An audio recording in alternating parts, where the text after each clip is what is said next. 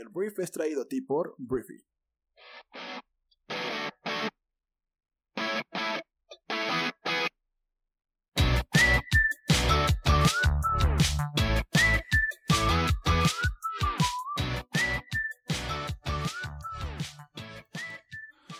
Hola, muy buenos días, bienvenidos a esto que es el Brief.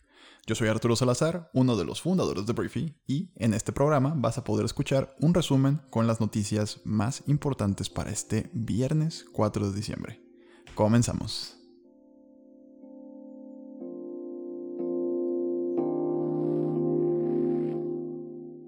Comencemos hablando de Andrés Manuel López Obrador, el presidente de México, porque hoy Andrés Manuel anunciará su propuesta para ocupar la subgobernatura del Banco Central Mexicano, que es el Banco de México. El presidente dijo, afirmó que propondría a una mujer para ocupar la gubernatura, que quedará vacante a finales de este mes. Este es un esfuerzo por diversificar la alineación del órgano rector del Instituto Monetario, que está actualmente dominado por hombres. Entre las candidatas se encuentran la tesorera nacional, Galia Borja, la empresaria Patricia Armendaris y Claudia Álvarez, una directiva del Autónomo Banco de México. Así dijo Andrés Manuel. Entonces, de esta forma se impulsará la paridad de género dentro del Banco Central, cuya junta ha estado compuesta en toda su historia principalmente por hombres. Entonces, la nueva subgobernadora reemplazará a Javier Guzmán, que deja el cargo el 31 de diciembre, después de casi ocho años en la Junta de Gobierno. Hablemos de Joe Biden porque el presidente electo de Estados Unidos dijo el día de ayer que le va a pedir a todos los estadounidenses que usen su cubrebocas para evitar la propagación del coronavirus durante los primeros 100 días de su administración así como que emitirá una orden permanente que requiere cubrirse la cara en los edificios federales y en todo el transporte interestatal. Joe Biden también le dijo a CNN este jueves que había hablado con el doctor Anthony Fauci y le había pedido que se quedara como el principal experto en enfermedades infecciosas del gobierno en la administración. Fauci es director del Instituto Nacional de Alergias y Enfermedades Infecciosas, cargo que desempeña desde la administración de Reagan. Ya llovió muchísimo desde la, desde la administración de Reagan. Por último, Joe Biden afirmó que seguiría el ejemplo de tres de sus predecesores, los expresidentes Bill Clinton, George W. Bush y Barack Obama, que se ofrecieron como voluntarios para obtener públicamente y en televisión una vacuna del COVID para alentar a otros a hacerlo. Estados Unidos primero tiene la bronca del coronavirus, después de generar la vacuna y lo que sigue es que se la ponga la población. Hay mucha gente que no se quiere poner esta vacuna, entonces hay tres expresidentes que lo harán en televisión nacional y Joe Biden se está uniendo a este esfuerzo.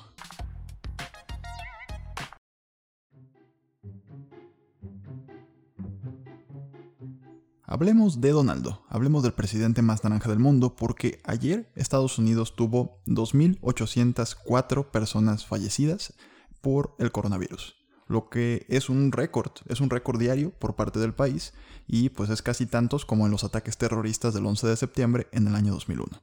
Lo más eh, criticado el día de ayer fue el silencio del presidente de Estados Unidos, que rompe con el patrón típico de un presidente estadounidense, que desempeña el papel de un consolador en jefe. Generalmente el presidente de Estados Unidos sale a hablarle a la nación y a darle fortaleza, y el día de ayer lo que brilló, pero por su ausencia, fue Donald Trump, que permaneció en silencio mientras Estados Unidos registró este récord de fallecidos por COVID en un solo día.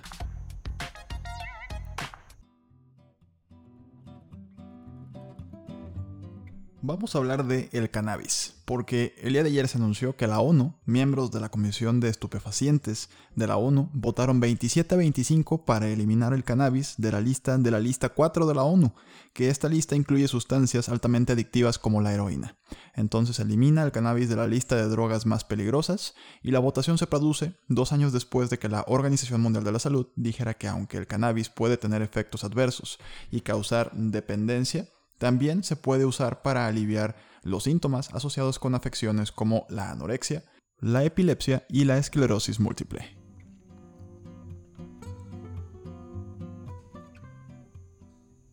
Hablemos de la marca de automóviles Porsche porque el fabricante de automóviles alemán está invirtiendo alrededor de 24 millones de dólares en el desarrollo de combustibles electrónicos, que este es un término que yo nunca había escuchado y te lo voy a platicar, que según las autoridades es un combustible neutro para el clima para reemplazar la gasolina en vehículos no eléctricos.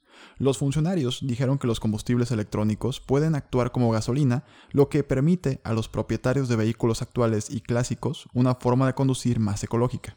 También podría usar la misma infraestructura de combustible que los combustibles actuales en lugar de miles de millones en inversiones para nueva infraestructura para vehículos eléctricos. Este anuncio no cambia el objetivo de Porsche, porque aquí me están regañando que no es Porsche, es Porsche, em, de que la mitad de los modelos vendidos para el año 2025 estén electrificados, incluidos los vehículos híbridos enchufables y totalmente eléctricos. Vamos a hablar de los combustibles electrónicos. Los combustibles electrónicos se producen mediante un proceso complejo que utiliza agua, hidrógeno y dióxido de carbono. El dióxido de carbono se filtra del aire y se combina con el hidrógeno del agua para producir metanol sintético según los funcionarios. Este resultado es el metanol renovable que las empresas dicen que se puede convertir en gasolina utilizando una tecnología metanol a gasolina con licencia y respaldo de ExxonMobil. Entonces las únicas emisiones de los vehículos serían el carbono producido que inicialmente se extrajo del aire para producir el combustible sintético. Los vehículos aún necesitarían usar aceite para lubricar el motor. Pero esto es interesante, porque te acuerdas que existían los biocombustibles y de repente ya no existían los biocombustibles porque otras industrias, entre ellas la eléctrica, se comieron esa alternativa más ecológica para tener combustible.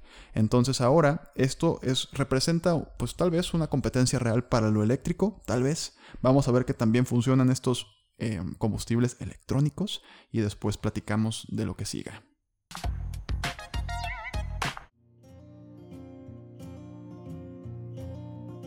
Hablemos de lo que podría ser una decisión trascendental que podría cambiar la forma en que se distribuyen las películas en el futuro. Warner Bros., que es el segundo estudio cinematográfico más grande del mundo, anunció que va a aventar también por streaming todas sus películas del año 2021 al mismo tiempo que llegan a los cines. Películas como Matrix 4, Dune, em, Space Jam A New Legacy, The Suicide Squad, la adaptación cinematográfica de In the Heights, entre otras, eso fue lo que anunció Warner Media el día de ayer. Entonces, Warner Media, propietaria de CNN, es la empresa matriz de Warner Bros. y HBO.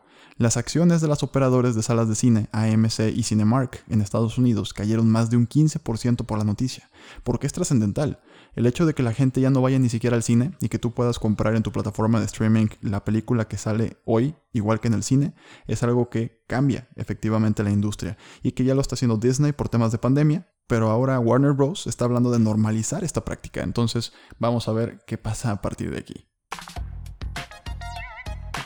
Hablemos de la red social china TikTok porque ayer la plataforma ofreció a algunos usuarios la posibilidad de subir videos de hasta 3 minutos de duración. Al momento de decirte esto, TikTok no ha comentado sobre la actualización que fue revelada por el consultor de redes sociales Matt Navarra. Actualmente, la mayoría de los usuarios solo pueden subir videos de hasta un minuto de duración, ¿Por qué esto importa o podría cambiar la dinámica?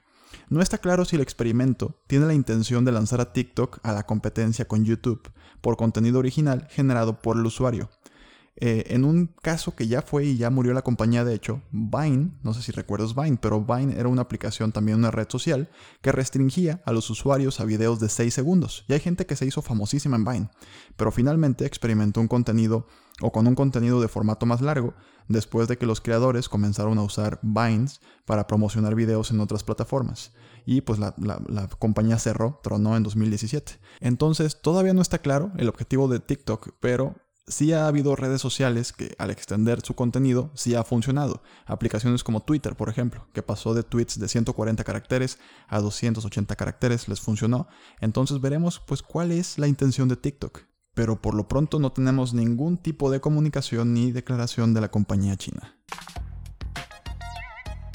Terminemos el brief para este viernes con 5 noticias rápidas.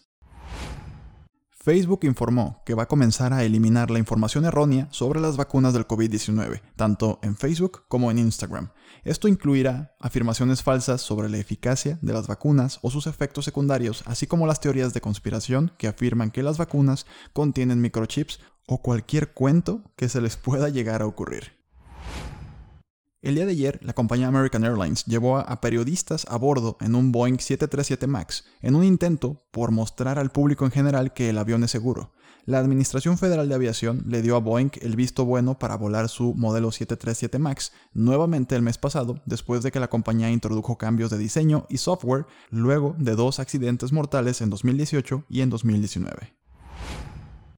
Para los amantes de los planetas de la astronomía, Saturno y Júpiter, los dos planetas más grandes de nuestro sistema solar, se están acercando más de lo que han estado desde la Edad Media y va a estar sucediendo este evento justo a tiempo para Navidad.